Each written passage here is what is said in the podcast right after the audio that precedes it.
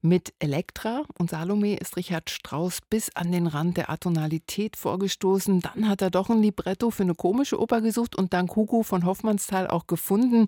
Die bunte Handlung und die drastische Komik haben Strauss begeistert und prompt hat er eine Mozart-Oper angekündigt. Im Januar 1911 hat in Dresden die umjubelte Uraufführung stattgefunden und die Rede ist vom Rosenkavalier. Klar, der ist dann auch prompt zur wohlbekanntesten und erfolgreichsten Oper des Komponisten geworden. Und jetzt möchte ich gern von dir wissen, lieber Frank, ob diese Komödie immer noch das Zeug hat, uns zu verzaubern. Frank Dietrich war nämlich am Wochenende bei der Premiere am Cottbuser Staatstheater unter der musikalischen Leitung von Alexander Merzin. Wie viel Mozart war denn gestern so zu spüren? Ehrlich gesagt nicht so viel. Und das wundert mich auch gar nicht, denn es blieb ja doch eher bei dem Vorsatz von Strauss, so eine Mozart-Oper zu schreiben. Es wurde ja nicht wirklich eine.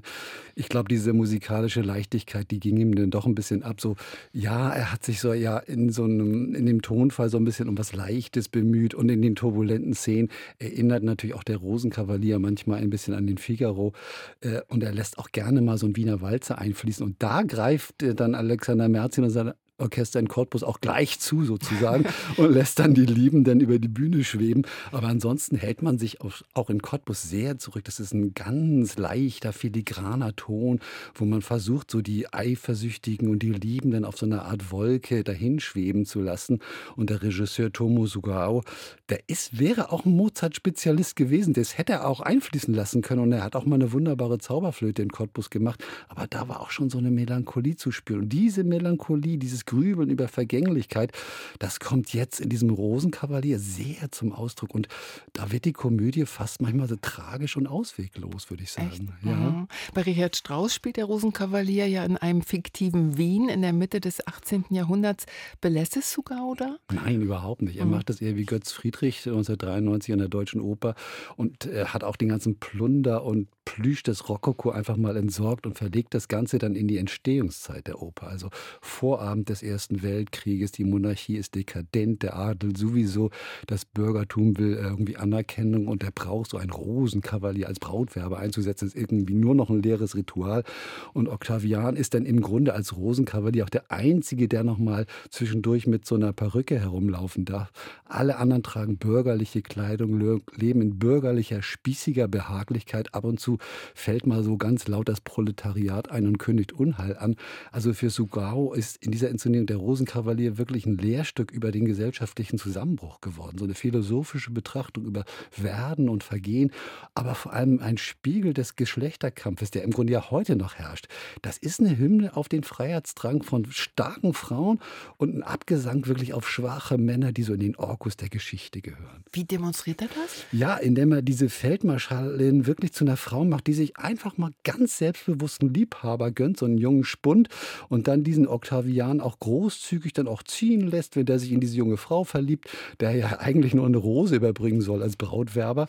Und diese äh, äh Lea Ann Dunbar als Marschallin ist wirklich eine rauf, raumgreifende Präsenz. Das ist ungeheuerlich, ganz sparsame Bewegung, aber dann auch so eine ganz anmutige Stimme. Da legt sie uns so ihre zerbrechende Welt zu Füßen, aus der sie dann wie Phönix aus der Asche wieder auferstehen wird. Und diese frisch verliebte Sophie, da gelingt es dann auch als starke Frau sinnlich und elegant und stimmlich ganz wunderbar sich, äh, macht das Animatas gute Marker, sich aus dieser Vormannschaft dieses devoten, herrischen Vaters zu befreien und die Ketten abzuwerfen und in ein neues Leben zu fliehen. Und da wird es dann ja kompliziert, denn Octavian, ihr Liebhaber, äh, da wird der Geschlechterkampf heikel, denn Octavian ist ja eine Frau eigentlich. Es ist eine Hosenrolle. Rahel Brede macht das wunderbar, unbändige Spielfreude, stimmliche Brillanz, alles wunderbar. Aber wenn sie, er, mit der Marschallin sozusagen im Lotterbett sich suhlt oder mit Sophie Küsse austauscht, dann bleibt ja immer diese feminine Bewegung dabei und die Stimme einer so Mezzosopranistin und das ist eben ein Mann und doch irgendwie mhm. Frau. Und die Männer gehören sowieso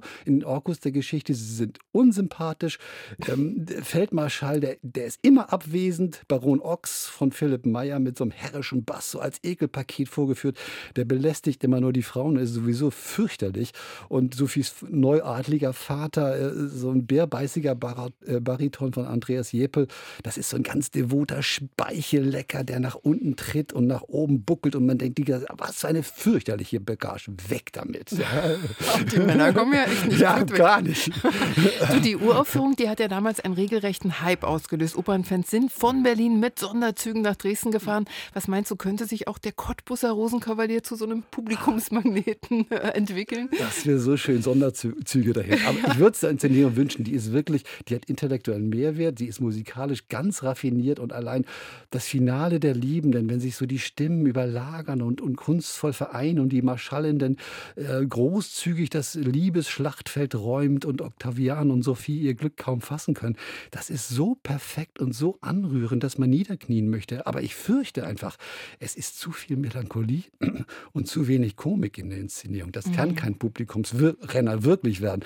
Und äh, manche Zuschauerinnen oder und Zuschauer haben das wohl irgendwie auch so gedacht und sind frühzeitig weggegangen und Echt? mochten sich die mhm. Brechtgardine, die sogar einsetzt, auch gar nicht mehr antun. Sie haben etwas Schönes, Wichtiges, Nachdenkliches verpasst.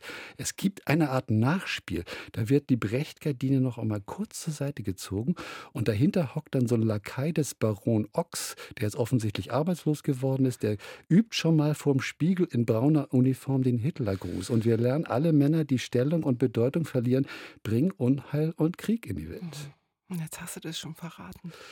Ja, das habe ich verraten, aber man aber sollte deshalb wichtig, durchhalten. Man sollte ja. durchhalten. Das Staatstheater Cottbus hat einen neuen Rosenkavalier. Die komische Oper von Richard Strauss läuft in diesem Jahr noch dreimal. Am 26. Oktober, am 26. November und am 20. Dezember. Dir, Frank, vielen Dank für deine Eindrücke.